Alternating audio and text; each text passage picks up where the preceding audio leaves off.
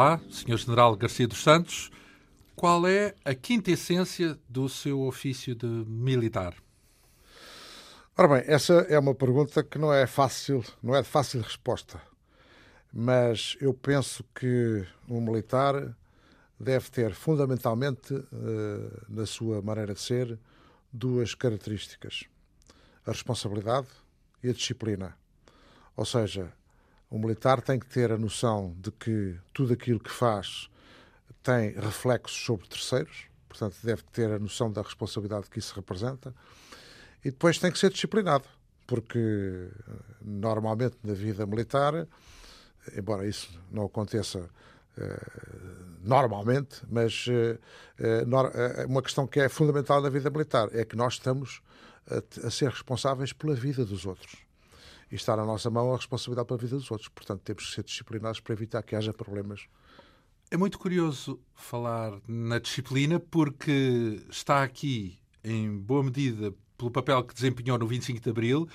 E o 25 de Abril basicamente foi uma revolta organizada por capitães que uh, estavam dispostos a prender generais, digamos assim. A pergunta é se, uh, se, essa, se essa dedicação à disciplina tem exceções a ponto de poder dar um dia uma ordem de prisão a um general?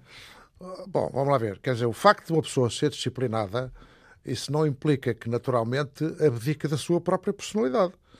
Ou seja, eu não vou uh, abdicar daquilo que eu sou uh, por, pelo facto de ter que ser disciplinado. Eu posso é disciplinadamente afirmar aquilo que penso e aquilo que sinto e aquilo que é a minha maneira de ver as coisas. Mesmo quando é contra a hierarquia. Mesmo que é quando é contra a hierarquia. Portanto, disciplina não significa obediência à hierarquia. Isso não é eh, sinónimo. Uh, disciplina não significa submissão. É subordinação. Eu sou subordinado de um indivíduo acima de mim, mas não sou naturalmente submisso eu tenho a minha maneira de ver as coisas e a maneira de pensar e, portanto, tenho a obrigação, até porque isso pode implicar a alteração daquilo que é a ideia do superior relativamente àquela questão que estamos a tratar e, portanto, eh, eu tenho que expor aquilo que é a minha maneira de ser e, portanto, não ser uh, submisso, não é? E temos um exemplo bem concreto dessa não submissão com o essencial daquilo que vamos conversar ao longo da próxima hora, porque uh, o, o, ponto essencial da nossa conversa e o pretexto essencial é o 25 de Abril. O nosso convidado, Amadeu Garcia dos Santos, nasceu em 1935, há 78 anos, portanto, nasceu em Lisboa. Nos anos 50 tirou o curso de Engenharia Militar na Escola do Exército. Nos anos 60 dirigiu uh, o Serviço de Telecomunicações ou de Transmissões Militares na Guiné desculpa interromper, telecomunicações. Porque não é a mesma coisa que transmissões, é isso? É, mas uh, o serviço em que eu estava era STM, que significava Serviço de Telecomunicações Militares. Ah, isso na designação oficial, não é? Designação oficial. Mas na gíria diz transmissões, não é isso? Uh, sim, diz transmissões, embora haja uh, vários aspectos As nuances, de transmissões. não é? Há nuances técnicas. Podemos falar nisso Enfim, mais tarde. Nessa área foi responsável primeiro na Guiné, na primeira metade dos anos 60, depois logo a seguir, no final dos anos 60, em Angola, e aí eh, frisamos que já havia a, eh, a guerra colonial a decorrer.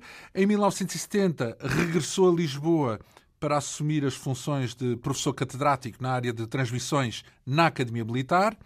Eh, o nosso convidado integrou Está bem de ver o, o, movimento dos capitães, que realizou o 25 de Abril. Foi, nesse contexto, responsável pela área das transmissões durante as operações. Foi, de resto, também o responsável pelas transmissões durante o 25 de novembro, em 75. Depois, entre 74 e 76, participou no governo, foi secretário de Estado das Obras Públicas uh, nos governos provisórios, uns esfiados por Vasco Gonçalves e depois o sexto governo que tenha como primeiro-ministro Pinheiro de Azevedo. De 76 a 81 foi chefe da Casa Militar do Presidente da República, Ramalhianes.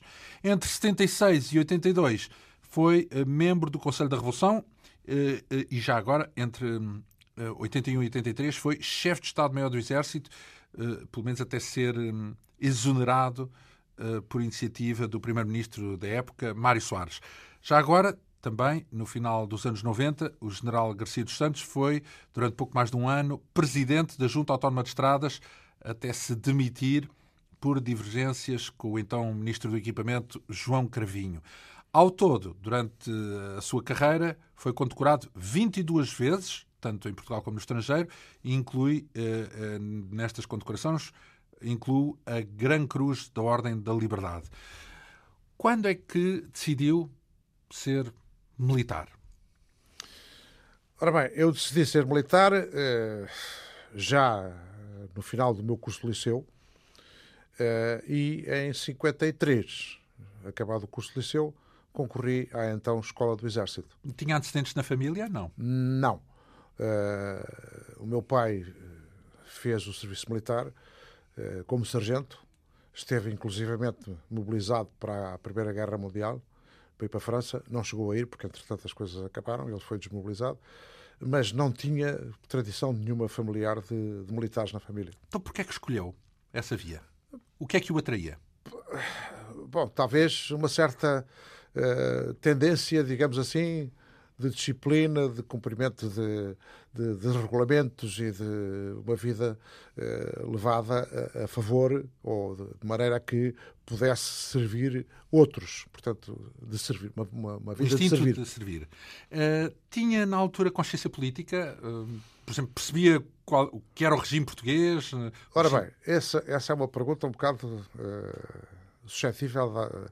Estamos a falar dos anos 50, não é? Exatamente. Início dos anos Ora 50. Bem, eh, na minha família, eh, o meu pai era uma pessoa que na altura se chamava do reviralho, que eh, ele tinha uma, uma, série de amigos que faziam reuniões numa loja ali na Rua do Ouro e que discutiam o que era o regime e contra o regime, etc. Entre eles, entre um, deles, um desses amigos, tinha sido inclusive preso pela PIDE, tinha o corpo marcado com cicatrizes de, das vergastadas que tinha levado enquanto esteve preso na PIDE. Eh, e, portanto, eram pessoas que eh, contestavam o regime. E, e, eu, digamos que nessa, nesse ambiente eh, tive uma certa educação desde jovem, desde muito jovem, contra aquilo que era o, o Estado Novo e o regime do, do Salazar. Não é? Portanto, nasce em mim uma certa aversão contra o regime. Eh, se assim se pode dizer, que isso possa marcar uma pessoa, mas eu julgo que sim, que essa pessoa. Mas não até o ponto de escolher uma ideologia, de ser eh, eu sou social-democrata, ou não, socialista, ou não, comunista. Não, até porque nessa altura eh, nós, e sobretudo na, na, na, juventude, não tínhamos qualquer formação que permitisse perceber o que era ser socialista, comunista, social-democrata. Nada, ninguém de nós, nada de nós, ou nenhum de nós sabia o que isso era. Até porque, na altura do regime salazarista, eh, havia o paizinho que tratava de tudo e todas essas coisas eram eram quase vedadas. que vedadas a qualquer cidadão, não é? Então, mas um homem que escolhe ser militar, isso não implica que ele se reveja automaticamente no, no regime do seu país? Porque ele vai defender o país, não é? Mas defender o país não é defender o regime, não é? Uh, o país é uma coisa e o regime é outra, porque a gente pode concordar da forma como o país está a ser governado ou não. E tinha isso já em mente, essa, essa diferença quando entrou no mundo militar, de género, eu vou pelo meu país, mas não quer dizer pelo regime? Uh, eu confesso que não sei responder bem a essa pergunta, porque, não foi assim como tão digo, não havia na nossa educação nada que nos permitisse ter noção clara do que era isso. É? Uh, depois da sua formação, como engenharia, já agora a engenharia foi na área das telecomunicações? Não, segunda... não, não. A engenharia, nessa altura, no Exército, a engenharia era uma só. E tinha a parte, o curso fundamentalmente e de base tinha era civil? o curso de engenharia civil no técnico, uhum. mas depois tínhamos na escola do Exército várias cadeiras relacionadas com a parte das transmissões que não existia no curso do técnico. Não é? Porquê? Porque no Exército era a engenharia militar que se encarregava da parte das transmissões. Não é? E, foi, e, acabou por ir parar mais a essa parte, porque também há uh, uh, oficiais de, arma de engenharia mais dedicados à engenharia civil. Exatamente. Eh, aliás, no meu curso, nós éramos só dois, acabámos o curso só dois. Um foi para transmissões, que fui eu, e o outro foi para a engenharia propriamente dita, sapadores, não é? Um, então, e uh, chegou na qualidade militar ao combate, a combater em, em África? não, não, porque a minha arma, uh, quer a parte da engenharia propriamente dita, quer a parte de transmissões, não eram armas destinadas ao combate propriamente dito. Não é? Nem e... participarem em operações de combate também? Não, na área das transmissões? Não. Uh, o que eu fiz foi preparar e planear as transmissões ou as telecomunicações, conforme se queira, conforme se queira não é bem, podemos falar nisso a seguir, mas preparar, planear as transmissões para efeitos de utilização, quer em regime fixo, quer em regime operacional em combate. Não? É? Em combate no mato, é isso? No mato. Não chegou a andar no mato, então? Uh, cheguei uh, para experimentar equipamentos que foram ensaiados por mim em, em, em, em ambiente operacional, vá, digamos assim. Há um pouco aquela ideia de que o 25 de Abril nasceu na sua gênese mais primitiva no mato uh, da guerra colonial, isto é, nos oficiais que se perguntavam o que é que nós andamos aqui a fazer. sentiu quando andou no então chamado ultramar, na Guiné e Angola, sentiu essa ideia de que isto tem que mudar, que isto não é nosso, isto estamos aqui erradamente? Uh, para ser franco, não. Sim. Para ser franco, não. Mas, de facto, uh, e a posteriori, eu senti que uh, a guerra colonial não tinha qualquer justificação, até dado o relacionamento que nós tínhamos, nós como povo português, com os povos indígenas, africanos e coloniais, digamos, colonizados, digamos assim. Em que sentido? Portanto, porquê é, que, porquê é que não faziam sentido as colónias devido a esse relacionamento? Em que sentido?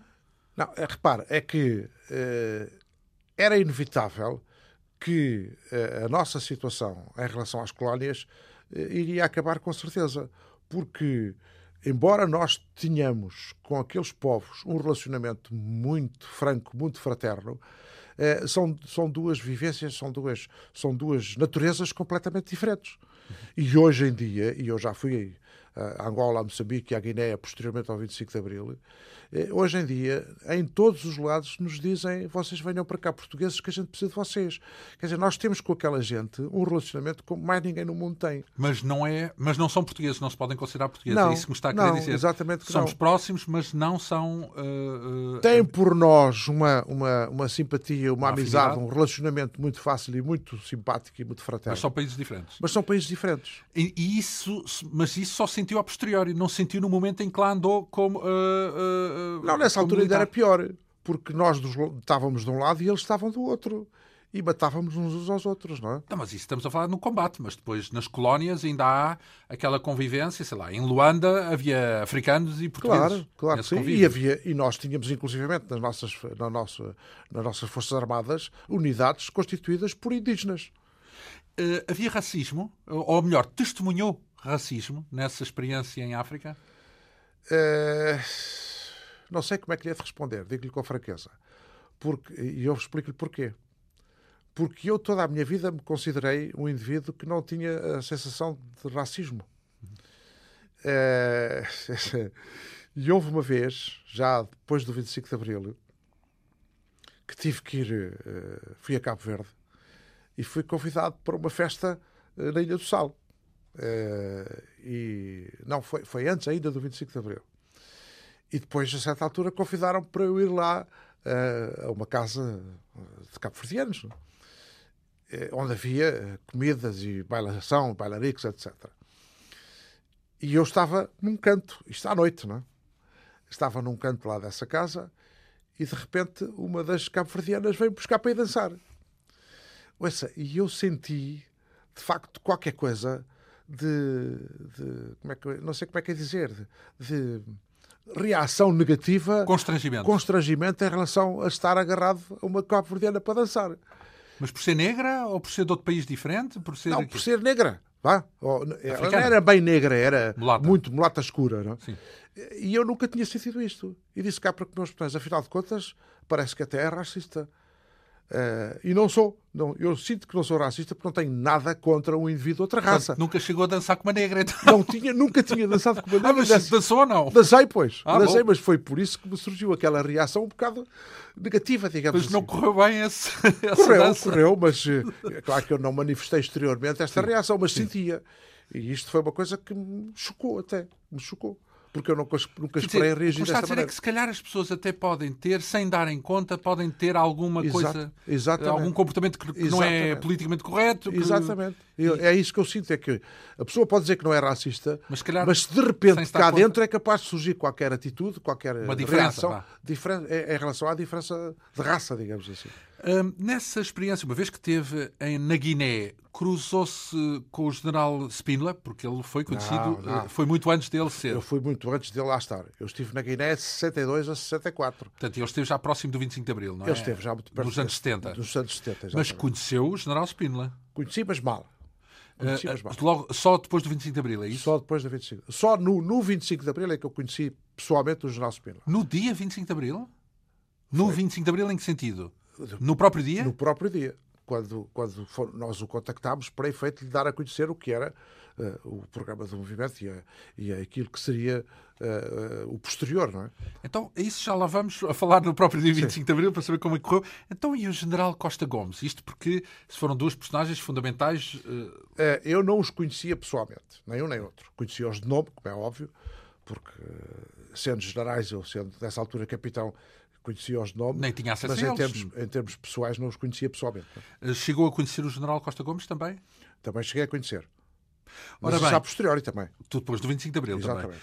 Eh, quando é que ocorreram os primeiros contactos? eh, quando é que soube ou teve a certeza de que ia haver uma revolução? Um, que aconteceu no dia 25 de Abril. Ora bem, eh, eu sabia que havia o chamado movimento dos capitães, que tinham, digamos assim, uma reação, eh, digamos, chamemos-lhe profissional, em relação àquilo que foi eh, a necessidade que o país teve de convocar militares milicianos para eh, desempenhar funções que eram especificamente dos militares do quadro permanente. Foi a gênese da, da revolta, da diferença entre os milicianos e os, os Exatamente, em militares do quadro. 1973. Portanto, isso, eh, só para recordar, em 73, os militares do quadro sentiam que estavam a ser prejudicados por causa das promoções Exatamente. dos oficiais milicianos. Exatamente. Porquê? Porque nós tínhamos, nessa altura, cerca de 280 mil homens em, em armas. E isso é Em evidente- África, não. Não, Ou- espalhados nos, nos- nos três lado. teatros de operações. Três, e, e também, nessa altura, ainda na Índia, em Timor, em Macau, etc. Portanto, o, o as nossas Forças Armadas tinham um- uma dimensão que, digamos assim, chocava com a própria dimensão do país. Daí que houvesse necessidade para o comando das suas unidades de recorrer a situações que eram eh, que não eram aos milicianos. aos milicianos que foram chamados, alguns que já tinham feito o serviço militar há uma série de anos e que foram chamados para serem promovidos a capitão, e outros que tinham estado como alfés milicianos eh, em África e que foram chamados para um curso de um ano e depois uma escola prática, etc., e para serem promovidos a capitão também. O que prejudicava fortemente os militares de quadro permanente tinham um curso de quatro anos, não é? Uh, ou seja, a, a carreira foi mais rápida para os milicianos nesse Claro. momento. Então, mas e aí a ideia, eh, portanto, vá lá, o, o motivo para essas reuniões de, chamemos conspirativas, do movimento dos capitães, era, chegava ao ponto de pensar que tinham que mudar o regime, tinham que mandar o governo abaixo, Não. ou era apenas reivindicativo? Não, essa parte inicial era apenas reivindicativa. Mais tarde é que começa a surgir a ideia de que, para que as coisas se alterassem, tinha que haver uma mudança de regime. E tinha que haver, enfim, uma- um derrubo do próprio regime. E é isso que leva, a pouco e pouco, à tomada de posição que veio depois a concretizar-se no 25 de Abril. Então, digamos que o motivo inicial não foi necessariamente a liberdade, Não, nem... não foi. Não. Foi por por motivos de ordem profissional, vá. Questões de natureza profissional. E depois não perceberam que era um salto gigante, porque depois se fizesse uma revolução não ia só afetar a vossa profissão, ia afetar O país todo. o país todo Como- e quase o afetou, mundo. Como afetou. Exatamente. Como afetou. Eh, Essa, não, não houve hum, uma reflexão sobre todo o resto político que estava associado a uma revolução? Ah, Ora bem, eh, como eu lhe disse há pouco, a nossa preparação, eh, genericamente, não era só dos militares, mas a nossa preparação da juventude não incluía qualquer formação ou qualquer Política. conhecimento de natureza política. E, portanto, discutir política numa, numa idade à volta dos 20 anos. Não acontecia. Não acontecia. Não acontecia. A não ser com algumas exceções, como foi o caso do Ernesto Mel Antunes, que era um homem de facto com uma cultura fabulosa com 18, 20 anos. Quando é que o conheceu? O, o Ernesto Mel Antunes entrou comigo para a Escola do Exército em 53. Éramos exatamente do mesmo curso de entrada para a Escola do Exército. E companheiros de armas também? Ele era de engenharia, não? Não, ele era de artilharia. Uhum. Mas vivemos na mesma camarata com as camas. Ele era o número 6 e eu era o número 8. Então, podemos, posso presumir que uh, aprendeu bastante com Mel Antunes nesse sentido, no sentido do que era o país para lá do mundo militar, é isso? Eu aprendi com Mel Antunes uh, uma forma de... Uh, como é que eu ia dizer? uma forma de cultura, digamos assim, em relação àquilo que era o pensamento político, ou que poderia ser o pensamento político do português naquela fase. Portanto, era um intelectual, num certo sentido. Ele. O Mel Antunes era. Era, era um indivíduo absolutamente excepcional. Então, e qual é a sua porta de entrada no movimento dos capitais? Porque sabia-se que havia esse lado corporativo, no sentido de Exatamente. as pessoas a cuidarem do, da sua profissão e das injustiças dentro da sua profissão. Mas quando é que entrou, entrou nesse momento para o movimento? Não, ora bem, é, repare que uh, o movimento dos capitais começa praticamente em 73. E, e, sobretudo por reivindicação depois àquilo que foi aquele salvo decreto, o 353 de 73, que é o que faz a, a, a promoção dos milicianos para se integrarem nas Forças Armadas. Ora bem, eu nessa altura tinha 38 anos. Era bastante distante em termos de idade daquilo que, eram, que era a idade normal dos, dos capitães na altura, dos oficiais que estavam no movimento dos, dos capitães. É, depois há um homem de engenharia também, que eu não sei como é que ele estava ligado a, a esse movimento dos capitães, que era o Fischer Lopes Pires, uhum. Que era um homem de engenharia, que era dois ou três anos mais velho que eu, apesar de tudo, era mais velho que eu, e que um dia me chama e me pergunta se eu queria aderir ao movimento dos capitães. Isto no princípio de 73. Eh, no princípio de 74, não é de 73, no princípio de 74. Então, mas já tinha um cunho político, o movimento dos capitães, ou ainda era só muito ligado? Já começava a ter um cunho político. Já começava a ter um cunho político. E isto até porque eh, não havia, segundo me constou na altura, que não havia, ou havia muito poucos oficiais de transmissões no movimento dos capitães. E então uma das razões que me foram chamar, que foram ter comigo, era precisamente também por isso. Pela sua competência. E eu aderi. aderi. Uh, e depois, como é que foi? Participou em reuniões? Uh... Passei a, a, participar em reuniões em março de 74. Fevereiro de março de 74. Participou na reunião que uh, deu origem à marcação da data do 25 de Abril? Não. Ou foi informado posteriormente? Participei, participei. Salvo erro foi em março de 74. A seguir ao golpe das Caldas? Não? Ou ainda antes? Ah, antes, antes, antes. Antes, mesmo? Antes mesmo. Então o golpe das Caldas. Não, espera aí, foi depois. Foi a, seguir, a marcação a do 25 de abril foi depois do golpe das Caldas. O golpe das falhou? Caldas falhou. Em, no dia 16 de março? Falhou porque a própria. A própria como é que eu dizer? O próprio movimento dos capitães entendeu que não era oportuno fazer, naquela altura, qualquer atitude. Ai, aquilo foi um golpe rebelde. Isso foi à margem do há uma, movimento dos capitães. Há uma unidade, que é do Regimento de Infantaria das Caldas, que sai, apesar de ter dito a todas as unidades que não havia nada. Condições para. Não havia condições para fazer. E eles saíram. E quando saíram, deu origem. Então. Mas sai assim à maluca, é isso? Uh, eu não lhe posso agora recordar, já não recordo. Mas, mas de facto foi uma saída extemporânea. extemporânea perfeitamente extemporânea. Estava votada ao e que, deu, e que até deu, da parte do, do regime, eh, surgiu-lhes a ideia de que aquilo tinha sido uma coisa extemporânea e que não tinha significado nenhum porque as coisas não estavam. Não estavam... Ah, levou a baixar a guarda, digamos assim. Exatamente. Ah, isto é, afinal, afinal é só é, um. É, já é passou. Uma, é, é uma conversa, uma conversa fiada. Então, e depois disso, como é que foi a, a preparação? Quer dizer, uh, lembra-se desse momento em que disseram, ok, vamos fazer isto no dia 25 de Abril? Ora bem, então é assim. É as coisas, como lhe disse, eram, eram discussões coletivas em que não havia praticamente disciplina nem ordem concreta. Dezenas ou não chegamos a esse tamanho de reunião? Várias dezenas. Dezenas várias de pessoas? várias dezenas. Várias dezenas militares. De capitães? Eh, eu creio que, por exemplo, na reunião de 5 de março, que estavam quase 200 capitães. Quase 200. São, são quase todos os capitães. Na altura era uma coisa brutal, não é? Não, não seriam só capitães, não é? Mas depois decide-se que, em vez das coisas serem feitas assim um bocado à toa, à toa é encarregado o Hotel Saraiva de Carvalho de preparar a ordem de operações. E, e, porquê que, e, porquê e como é que aparece o hotel nisso? Ele destacou-se de alguma forma nessas reuniões? Se quer que diga, não sei. Se quer que diga, não já o conhecia ele? Já, já. O hotel é, é um pouco mais novo que eu, mas, enfim, conhecíamos perfeitamente. Era uma referência? Os militares todos conheciam, sabia, toda a gente sabia quem era o hotel antes de 25 de Abril? Eu penso que sim. Os capitães, digamos assim? Sim, sim, sim. Então, e, e o, porquê é que acredita que o destacaram a ele? Porque era mais organizado, era mais eficiente, era o quê? Agora não lhe posso dizer. Mas aparece à cabeça em todo o caso do. Aparece do como encarregado de fazer a ordem de operações, operações. o planeamento, digamos assim, da operação que deveria dar origem ao 25 de Abril. E já tinha data marcada nesse momento em que há essa designação? É, sim, seria para a volta do dia 20, 20 e qualquer coisa de Abril.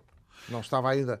É, portanto, ele faz a ordem de operações, que me entrega, uh, salvo erro, 10 ou 15 dias antes do 25 de Abril para eu, em função daquela ordem de operações, planear a parte das transmissões. E isso, se o coração não começou a bater mais depressa quando recebeu uma ordem de transmissão, uma, uma ordem de operações de um golpe que ia mudar o país? Não, era, era, era próprio da minha função, da minha vida militar. Não é? Mas sabia, o golpe podia falhar, não é? Ou, claro ou tinham sim. já a certeza de que não haveria problema nenhum? Não, não tínhamos certezas nenhumas, absolutamente. Então podia falhar. Só que foi uma coisa feita com cabeça, tronco e membros e, e planeada como deve ser, ao contrário do que foi o 16 de março, não é? O 16 de março foi uma coisa. À toa. À toa. Totalmente à toa, não uh, Então, digamos que foi uma operação do ponto de vista profissional competente, é isso que me está a dizer? Portanto, foi, foi, uma verdadeira operação militar. Do ponto de vista clássico, chamado ao clássico e ao o subversivo, digamos assim, ou a guerra de guerrilhas. Portanto, a guerra clássica, que é a confrontação entre forças uh, opostas. Não é? Uh, e essa foi uma operação porque nós tínhamos uma lista de unidades que estavam connosco e uma lista de unidades que não estavam connosco. E, portanto, nós podemos planear perfeitamente o que seria a operação do 25 de Abril, do que veio a ser o 25 de Abril. É, é curioso dizer isso porque, em algumas descrições que se fazem do 25 de Abril, nota-se que havia tanto a ingenuidade de dos revoltosos, como também até a ingenuidade dos que foram eh, derrubados, do regime que foi derrubado. Por exemplo, recordo-me sempre de falar naquela uh, ideia do, da coluna do Salgueiro Maia chegar ao ponto de parar nos sinais vermelhos a caminho de Lisboa e ele, e ele conta isso numa entrevista em que ele uh, vê a coluna parar e diz, mas o que é isto? O que é que se passa? E vai lá à frente com o jipe e percebeu que o, tio, o homem à frente parou num sinal vermelho. Portanto, e, e, outras coisas. ou as armas que não disparavam, ou porque eram todos recrutas em vez de serem... Os, os rapazes eram... Pois, porque repara, a parte... A parte de, de, tropa, de tropa Profissional. a nível de soldados eh, eram eh, inexperientes. Aqueles que tinham alguma experiência eram os oficiais e os sargentos, que tinham estado e continuavam a estar na guerra, na guerra colonial. É? E, portanto, essa gente sabia como é que as coisas funcionavam. E, e isso, aliás, foi, foi um dos problemas que se levantou, sobretudo a mim próprio, que foi nós estávamos a lutar contra, as, contra unidades que tinham a mesma experiência que nós, que tinham os mesmos equipamentos que nós, que tinham as mesmas transmissões que podia nós. Podia dar um empate. Podia dar, no, no, caso das transmissões, podia dar aquilo que a gente chama a intrusão, o empastelamento, a, obtenção de Todos sabiam de tudo, não é? Exatamente, todos, todos só viam. O material, repara, o material de transmissões que nós tínhamos era igual. Era igualzinho e era aquilo não era de sintonia variável, era de canais. Não sei se sabe. Dava para espiar, em suma. Não, a gente podia estar a transmitir um canal e do outro lado, com os aparelhos exatamente Ouviam. iguais a nós, ouvir exatamente o que a gente estava a dizer. E, e eu próprio. Já não, não havia nessa altura técnicas para disfarçar, para encriptar. Havia códigos, o anexo de transmissões que está aqui, o anexo Neste livro, está, sim. não sei se está, no, no, no verde é que está. Sim. No, há um livro verde das sobre as transmissões, não é? da sua autoria. Eh, nós tínhamos aquilo que se chama o anexo de transmissões, que é a, a, parte do plano das transmissões para uma determinada operação, em função da respectiva ordem de operações, e nesse anexo de transmissões está o código. Nós tínhamos os códigos todos possíveis e imaginários. Então, mas e os códigos não eram também do conhecimento de toda a gente, de transmissões do Nossa. país? Sim. Nossa, do nosso lado. Do outro lado, não. Ai, cada um faz o seu, o seu, claro, a seu elenco. Eu fiz em função da ordem de operações do Otelo, fiz o anexo de transmissões que inclui tudo isso ah, e os códigos. Cada anexo é único, é feito para o momento Exatamente. e só quem o fez é que Exatamente. determina, é que Exatamente. sabe o que é. Exatamente. E, o, e, os códigos, já agora, desculpe esta parte eh, da minha ignorância, mas é aquilo que se ouve em algumas transmissões de registros históricos do 25 de Abril em que diz Papa Charlie. Exatamente. É isso? É isso. A gente com o Papa Charlie pode querer dizer qualquer coisa. Por exemplo, Papa Charlie. Era posto de comandos, que não acontecei. Nesse caso é posto de comando, portanto é fácil de. de... Aí não há código, digamos Sim. assim. Papa Charlie, porquê? Porque é, é a forma de uh, dizer as letras de maneira que se perceba que letra é. Sim. Há um alfabeto fonético. P, Papa, alfa, alfa Bravo, Charlie, C, por aí fora. Sim. P, C, Papa, Charlie. C, Charlie. Papa Charlie, PC, posto de comando. Sim. Mas o posto de comando tinha um nome de código, por exemplo, uh, avenida ou, ou, ou outra qualquer. Outro qualquer. Recorda-se qual era o nome de código do seu posto de comando, de onde estava na pontinha? Não me lembro. Não, não, não. Mas isso está, Mas... está no livro da, da, da, história das transmissões, está lá. Ah, sim, e, e, e vale a pena também conhecer esses meandros. Mas, uh, por acaso, antes de retomarmos a nossa narrativa do 25 de Abril, estava-me aqui a cogitar também, um, ehm, voltando um passo atrás, é verdade que vamos dar agora um salto para trás, mas acredita que o 25 de Abril teria acontecido, mesmo que não fosse no dia propriamente 25 de Abril, mas teria acontecido mais tarde ou mais cedo, se o governo de Marcelo Caetano não tivesse feito aquele tal, uh, uh, aquela tal lei das promoções dos oficiais milicianos? O 353, Sim. 73. Imagino que não tinha feito. Eu, eu, eu, até vou mais para trás ainda. Sim. Até vou mais para trás ainda. Eu, como disse há pouco, uh, eu não tinha simpatia nenhuma especial pelo Salazar, nem, nem especial nem não especial. Mas eu considero hoje que o Salazar, que era um homem superiormente inteligente, sem qualquer margem para dúvida, e sabia, e era um homem bem informado, sabia perfeitamente o que estava a passar nos outros países de, que tinham colónias e que tinham países colonizados e países eh, não, eh, colonizadores.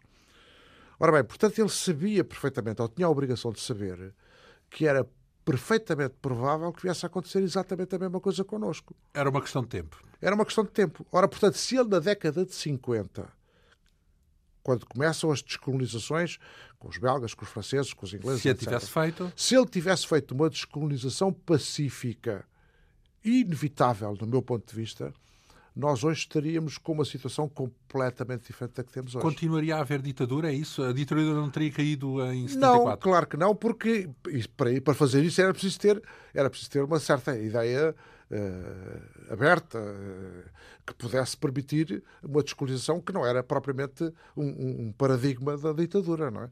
E, portanto, eu estou convencido que se tivéssemos feito uma descolonização nessa altura, que nós hoje dado o relacionamento e a fraternidade que temos com aqueles países e com aqueles povos, nós hoje estávamos numa situação completamente diferente. Mas diferente no sentido de que não, havia, não teria havido 25 de Abril? Não teria havido.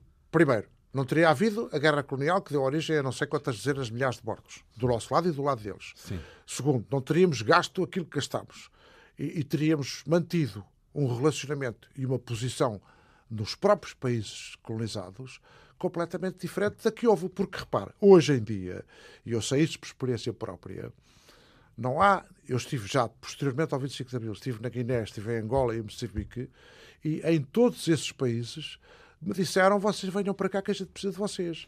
Inclusive é que o Samora, o Samora Machel levou-me a estar presente no Conselho de Ministros em Moçambique.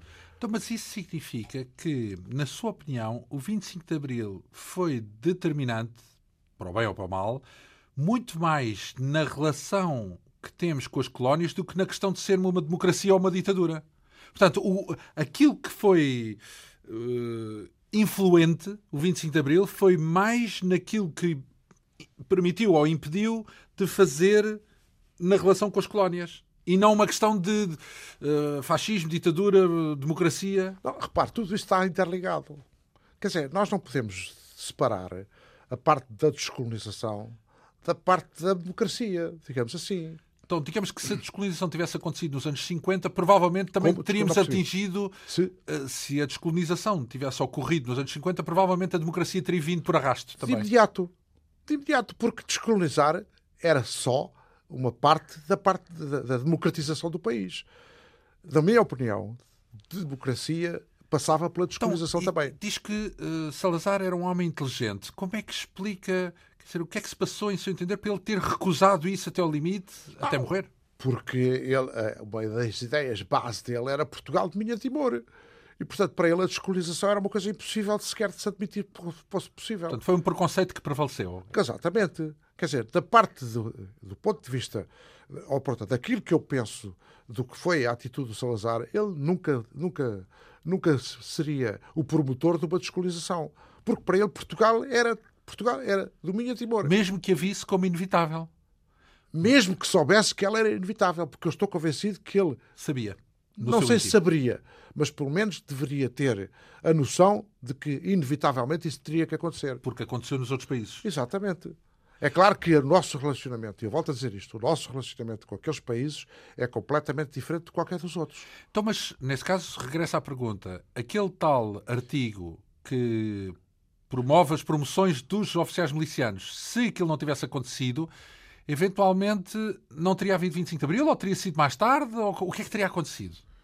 Uh... Se, o, se, o, Marcelo Caetano não, não entendesse por bem promover uh, e a velha guarda, não é? Porque na altura chamava-se essa a velha guarda, e a velha guarda não tivesse por bem promover os milicianos. Deixe-me só dizer-lhe uma coisa, e penso que sabe isto.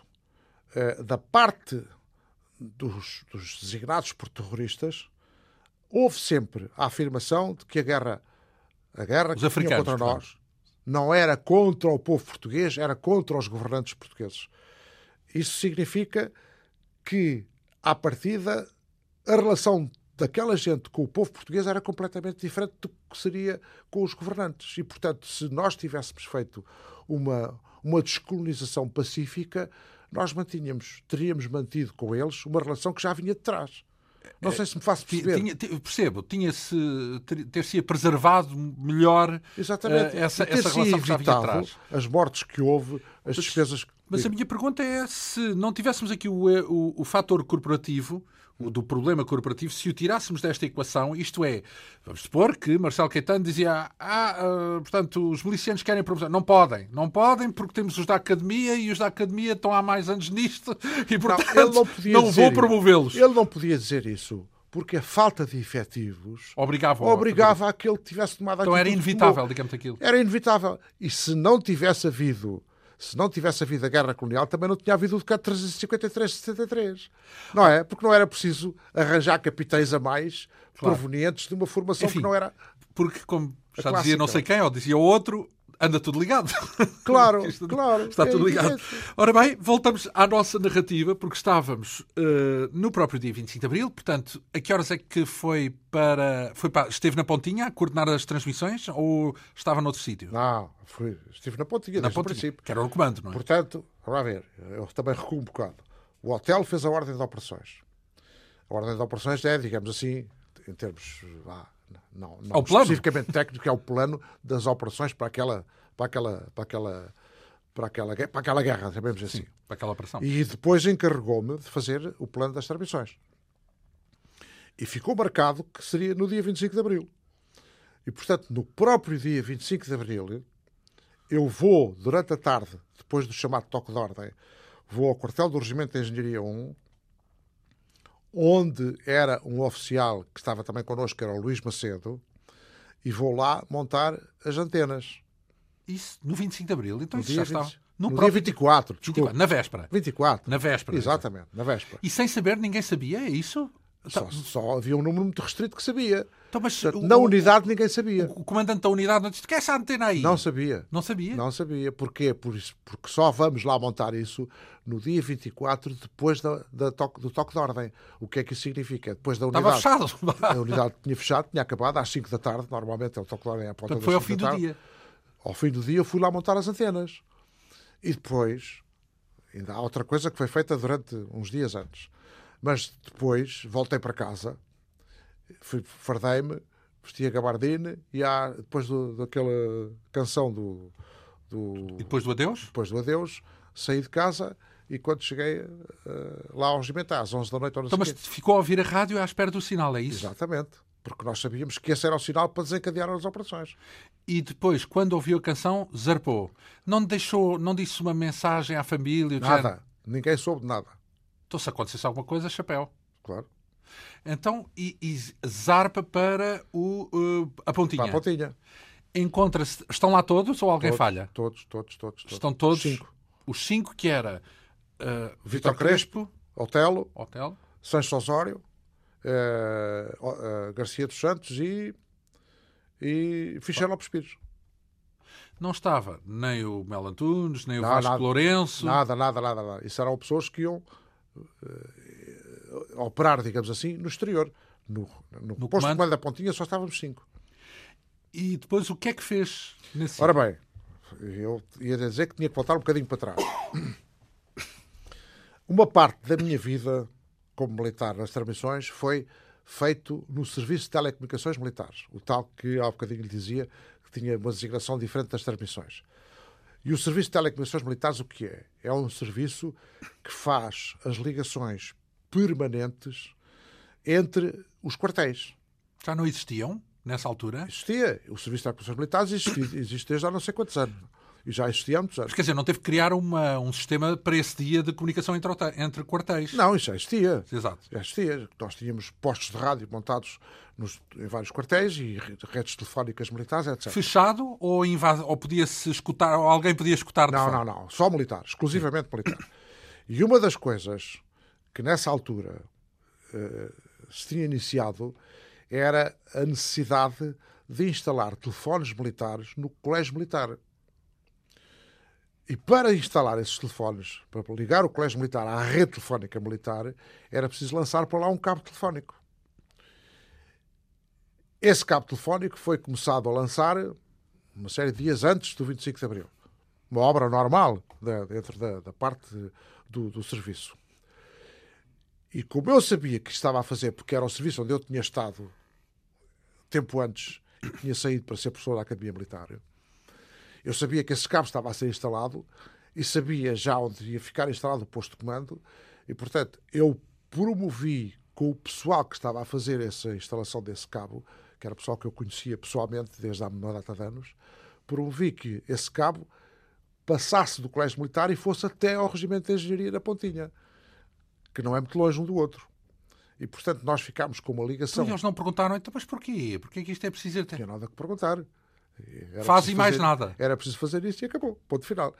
E, e em menos de 24 horas lançaram o cabo desde, ou pronto, prolongaram o lançamento do cabo desde o Colégio Militar até ao Regimento de Engenharia Pontilha.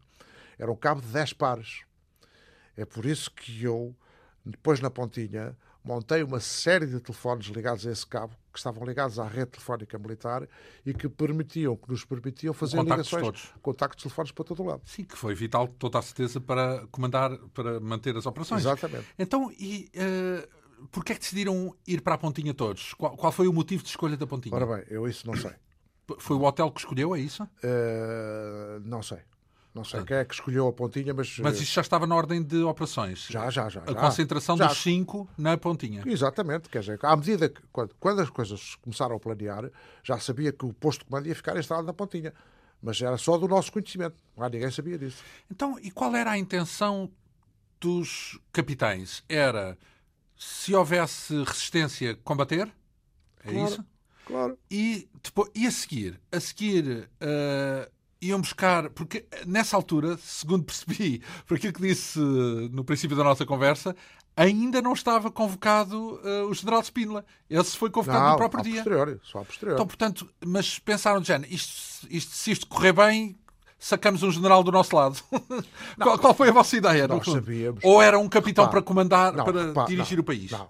Repare que, não sei se conhece com certeza, o livro Portugal e o Futuro do Spínola que foi publicado em 73. Em 73. Portanto, esse livro já dava a conhecer algumas das ideias do Spínola relativamente ao problema da guerra do ultramar, da guerra da África. E, portanto, nós sabíamos que tínhamos ali uma pessoa de confiança. E é evidente que uma coisa destas não pode, acabado e, enfim, e, e consumido, consumado tudo aquilo que é eh, as intenções que a gente tinha, não vai ficar entregue a um capitão com 30 anos ou 20 e tal anos, não pode ser. E por isso havia dois generais que, como sabe também, se tinham recusado a ir à Brigada do Reumático pouco tempo antes. Que era o Spínola e o Costa Gomes. Era o Spínola e o Costa Gomes. Portanto, eram duas pessoas que estavam também contra o regime. E, Porque portanto, não foram ao tal beijamão, não é? E não foram ao beijamão, e portanto eles estavam exatamente. Já agora, aqui fazer um parênteses, portanto, esse beijamão foi quando o regime uh, uh, deparou com o tal golpe das Caldas, exigiu a presença dos generais, dos uh, oficiais superiores para ir a São na Bento. Sequência, na sequência do próprio Congresso dos Combatentes em Aveiro, salvo erro, tinha sido também uns um ou dois meses antes, é? de, de, oposição. Exatamente. Uh, e, uh, portanto, digamos que o regime sentiu a necessidade de garantir que os militares estavam do lado do regime exatamente. e, e foi a chamada, a, a, famosa Brigada do Romático, foi, compareceu junto do Presidente do Conselho, do Marcelo Caetano, exceto dois generais, justamente, que foi o, o Spindler e o Costa Gomes. E o, o General Costa Gomes. Mas eles só souberam disso do 25 de Abril no próprio dia 25 de Abril, é isso? Exatamente. Eles não estavam. Uh, agora, espera aí, deixa-me só recordar. Não sei se não sei se algum deles já terá sido sabido, informado. Terá sabido que iria Mas não interveio ativamente a não, não ser a seguir não, ao não, não, não, ninguém, da parte deles não houve nenhuma intervenção. Exemplo, quando é que há a definição que deve ser o Spínola presidente? Porque é, eu até tenho é... a ideia de que a primeira pessoa a ser convidada foi o Costa Gomes, mas que recusou, não quis ser ele e então ah. foi o Spínola. Exatamente, exatamente. Mas, portanto, o, isso foi logo a seguir, depois já terminadas as operações do dia 25 de Abril. Já no dia a seguir, no, no dia, dia 26. Seguir, Quando é que é formada a Junta de Salvação Nacional? Porque a Junta aparece na televisão, salvo erro, no próprio dia 25 de Abril. Eu suponho que foi a 26. Suponho que foi a Só 26. no dia a seguir. É foi a 26. Então, mas e, e, e, aí há um momento que me parece que é importante. Porquê? Porque, tanto quanto sei, uh, eh, um, o general Spínola, na altura, tornam-se logo aparentes mesmo com os capitães que estão na pontinha, no, na conversa, no contacto entre os capitães que estão na pontinha, torna-se logo aparente que ele tem uma, algo na cabeça diferente do Exatamente. que aquilo que estava definido Exatamente. no Manifesto dos Capitães. Exatamente. Não é? Portanto, porque ele um, não queria libertar logo os presos assim, os presos políticos, não eh, a descolonização não era bem isso, era outra coisa.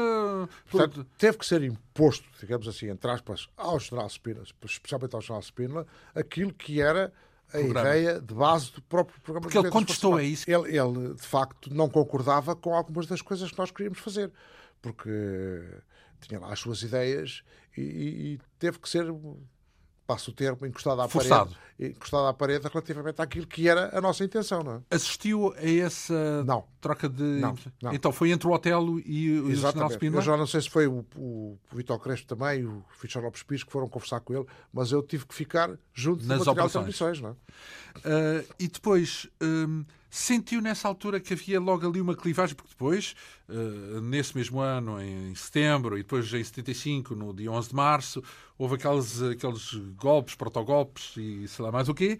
Uh, sentiu que, quando souberam dessa diferença de posicionamento entre o Spínola e os capitães, que podia estar ali o início, antes mesmo de haver a coligação, o início do fim da coligação? Exatamente, podia ter havido qualquer coisa. Agora, de facto, e passo, passo um bocado a expressão, o próprio Spina foi, foi forçado a aceitar aquilo que nós queríamos e não, e não alterar rigorosamente nada do que era o programa de movimento das Forças Armadas.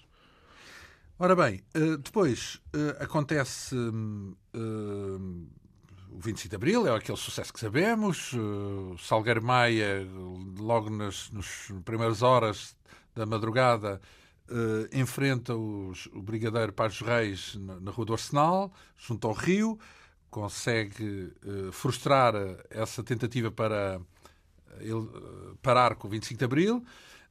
depois há as famosas cenas conhecidas no Largo do Carmo. Em... Ah, e antes disso dá o problema da fragata, não é? Que esteve para impedir, mas depois é um imediato que. Não, é, é assim.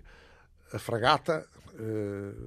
que está no Tejo. Parou fronte do, do, do Terreiro de Passo, no Tejo.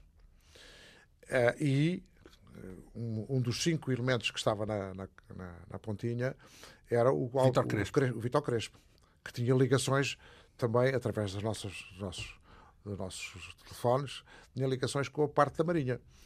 E ele soube que a fragata tinha intenção, ou tinha recebido ordem, ordem, para bombardear as forças que estavam no Terreiro de Passo. O Salgueiro Maia.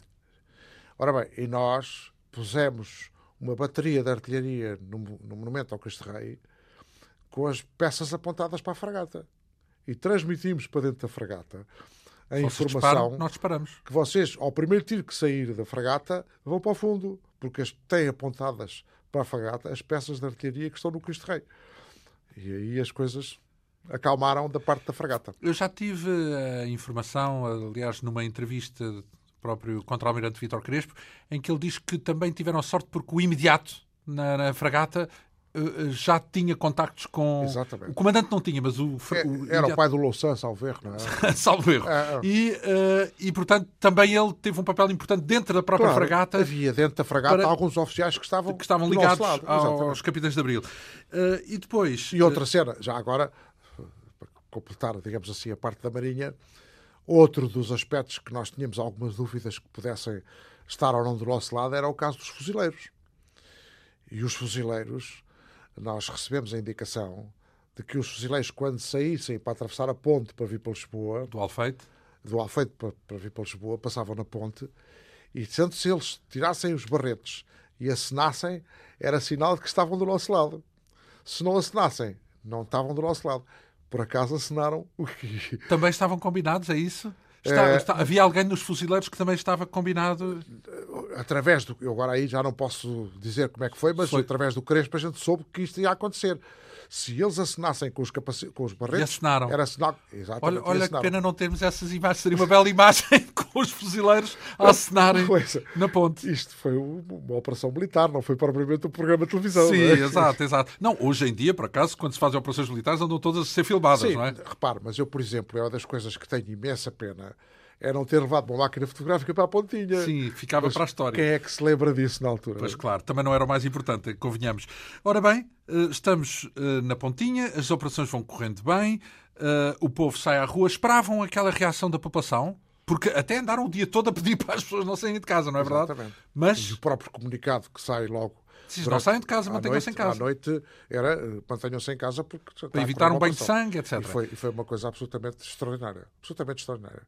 A- a- digamos, a, a- comunhão que se deu entre o, o povo português, o povo lisboeta, vá, vamos dizer assim, eh, e a parte operacional, não é? Eh, Mas isso podia, podia ter sido perigoso, não é? Podia ter sido perigoso. Por causa dos tiros. Uma- exatamente, porque uma das questões que se dá, por exemplo, no Lar do Carmo é o quantitativo de, de povo que se juntou no Lar do Carmo e que Ah, não tinha nada a ver com a operação. era uma mortandade. E o próprio Salgueiro Maia teve, hesitou muito em entrar no próprio quartel do Carmo. Quando nós lhe dissemos, epá, entra, nem que tenhas que arrebentar com os portões a tiro. E ele eh, hesitou e naturalmente era natural que tivesse essa hesitação quanto com aquela quantidade, com as centenas ou os milhares de pessoas que estavam no quartel do Carmo, que podiam ser um morticínio se ele começasse a disparar, não é? Claro. Aliás, ele ainda disparou alguns, estão lá ainda as marcas, suponho que ainda estão as marcas na parede do quartel do Carmo. Sim, sim. Ele conta numa entrevista que a Antena 2 eh, teve acesso também ao Centro de Documentação 25 de Abril da Universidade de Coimbra, Hum. uma das últimas entrevistas que ele concedeu. Ele conta uma história maravilhosa onde diz que houve uma velhinha que se aproximou do tanque, eh, lá do. do não é tanque, é Carro do, de combate. do carro de combate, peço desculpa Não, uma Ah, designação. é outra coisa. É. Ah, e aproximou-se lá do carro de combate e disse: ah, Olhe, ali de cima da minha casa vê-se. Vê-se o quartel, vê-se o interior do quartel. E ele lá foi, ele diz ele, que lá foi com a senhora ao último andar, lá de uma casa de esquina, e percebeu que de facto tinha ah, visto a pessoa parada do próprio Pois, quartel do Carmo. E depois mandou alguns homens dispararem uns tiros nos telhado da- do quartel do Carmo, é o que ele descreve, e depois até há uma cena engraçada, porque ele depois acaba por entrar lá dentro, e quando entra lá dentro, não há ninguém à entrada, e ele ouve um ruído de água a correr, e era a água que saía dos depósitos da água tiro que, que tinha tinham sido per- perfurados pelos, pelos tiros. que- Olha, essa história para mim é nova que eu não tinha Sim, ouvido sim, ainda. é deslumbrante a história e pronto. E depois ouvi um bebê a chorar e esse bebê era o Rui Patrício. Conta ele, era o ministro dos negócios estrangeiros da época, Ah. Rui Patrício, que estava completamente angustiado e ele, quando o ouviu, pensava que era um bebê a chorar, abandonado. Isso é o que ele diz nessa entrevista histórica que temos o gosto de, de partilhar com os ouvintes. Mas eh, tudo isto para lembrar esse momento eh, eh, fundamental. Quando chegou ao fim do dia, o que é que, o que, é que se passava? Chegou a dormir nesse 25 Não, para ora bem, 26? é, é- é engraçado que, já que toca nesse assunto, eu vou contar mais qualquer coisa. Eh, a minha irmã, eu tenho uma irmã, eh, faz anos no dia 23 de abril. E eu, para preparar o anexo de transmissões à ordem de operações de voo que tinha sido feita para o Otelo, estive praticamente duas noites inteiras sem dormir. E, e, quando lhe entreguei o anexo de transmissões foi exatamente no dia 23, para ele distribuir pelas unidades. E então, como a minha irmã fazia anos, lembrou-se de ir ao cinema e convidou-me para ir com a minha mulher para o cinema. E eu fui. Agora repare, eu não, há, há duas noites que não dormia. Fomos para São Jorge fecham-se as luzes do cinema, eu adormeci e quando acabou o filme foi a minha mulher que me tocou no braço: pá, já acordou, já acabou, vamos embora. Dormi durante o cinema foi um todo. filme santo. Não sei o que é que foi o filme. então, mas recompôs a energia, foi um filme vital. É, exatamente. Minimamente. Então, e depois na, na, de 25 para 26, quer dizer, qual era o sentimento? Recorda-se do sentimento que teve nessa altura? Porque repare, tenham ali derrubados. Eu vou contar uma coisa que também que é, que é, que é significativa é que eu no dia 26, eh, não sei se tem noção disso, ali na Cova da Mora, eh, há ali um, um pavilhão qualquer, que eu não sei exatamente o que é, e foi aí que se juntaram os militares. E é, é ao lado do que era um ministério qualquer que havia ali, porque era a Defesa Nacional que havia ali qualquer coisa. E eu fui lá, porque os militares tinham ido para lá. E às tantas vejo dezenas e dezenas de militares que eu nunca tinha visto, militares e não só, que eu nunca tinha visto em lado nenhum e que faziam e alardeavam quase como a, a sua importância no próprio movimento e nas reivindicarem operações. Pessoas que, se calhar, na altura e no dia 25 estavam debaixo das secretárias. Talvez, ah, não sei. Medo, Mas a verdade é que isto acontece inúmeras vezes. Ou seja, há meia dúzia de pessoas que dão o quilolitro desculpa a liberdade de linguagem, e depois há outros que estão debaixo das secretárias, e depois, quando as coisas correm bem. Somos nós. So, nós somos também, nós somos os especiais, também tivemos. Então, mas isso quer dizer que não foram bem 200 capitães, como se diz? Se calhar foram menos? Claro que foram muito menos. Não tenho qualquer dúvida. Não tenho qualquer dúvida. então, se fizesse contas, contava na ordem das dezenas ou nem cheguei? Algumas sei. dezenas. Não quero, não quero arriscar números. Um número, não sim. quero arriscar números. Uh, bem, os nomes que deram o corpo ao manifesto uh, são relativamente conhecidos. O Salgueiro Maia foi um deles, com certeza. Teve, teve um, foi um homem corajoso até. Uh, ele também descreve nessas entrevistas como é que foi o encontro dele com o Brigadeiro Paz de Reis, porque foi até agredido na altura e quiseram matá-lo, quiseram Exatamente. disparar sobre ele, mas felizmente o, o cabo e o alferes recusaram disparar sobre ele ele próprio conta nessa entrevista também que foi aí que começou a revolução. Isto tudo para dizer que nós ainda temos muito que falar. Porque ainda mal chegámos ao dia 25 sabe, de Abril. Sabe que isto, isto, são, isto é, é como as cerejas, não é? Um dia absolutamente incontornável na história de Portugal, que teve como um dos principais protagonistas o nosso convidado, o eh, atual General Garcia dos Santos, na altura era Tenente Coronel uh, Garcia dos Santos, muito lhe agradeço esta vinda num primeiro capítulo aqui à Rádio Pública. Claro que está bem de ver que isto requer pelo menos mais um capítulo, onde para a semana voltaremos a falar do que se passou a seguir ao 25 de Abril, onde também teve um papel preponderante, porque eh, participou em governo, participou no Conselho da Revolução, foi membro do Conselho da Revolução e foi chefe da Casa Militar do Presidente da República, Remarianes, uh, um papel uh, muito importante que lhe confere um testemunho único por dentro dos acontecimentos e que justifica a sua vinda aqui à Rádio Pública. Muito lhe agradeço. Muito obrigado também. Nós uh, tivemos esta quinta essência com o apoio técnico de João Monteverde, produção, realização e apresentação de João Almeida. Regressamos dois a oito dias. Bom fim de semana.